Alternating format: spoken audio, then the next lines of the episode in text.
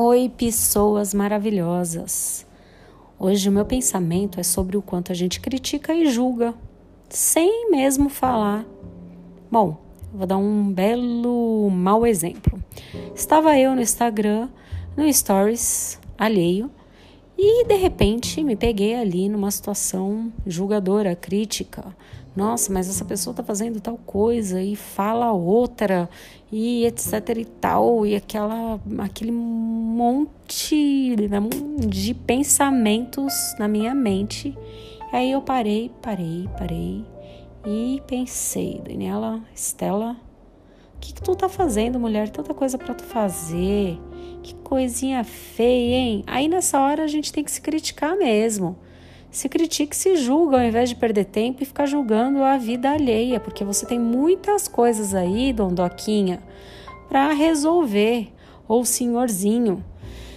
Cada um com a sua questão, cada um no seu tempo, cada um tem a sua evolução e sua missão aqui na Terra, e se todos estamos aqui, estamos nesse conjunto de emaranhado. Então, vamos resolver as nossas questões, ao invés de ficar julgando e criticando, mesmo que internamente sem abrir a boca. Porque se isso está na mente, lascou-se. Então vamos purificar, limpar esses pensamentos aí. E o primeiro passo é identificar, né? É, eu sei que a gente tem que ter é, uma noção das coisas e faz parte a gente questionar e tal. Mas antes de qualquer coisa, para e pensa na sua vida, né? O quanto de coisas você tem que arrumar. Então, no caso eu, Daniela, tenho que arrumar também mil coisas ali, aqui, fazer e tal. Eu não tenho tempo para ficar perdendo, querendo julgar ou criticar para mostrar algo a alguém, tipo, olha, isso se faz ou isso não se faz.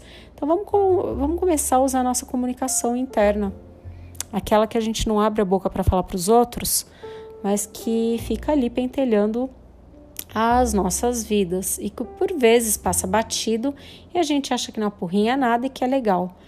E não é legal, isso não tá legal.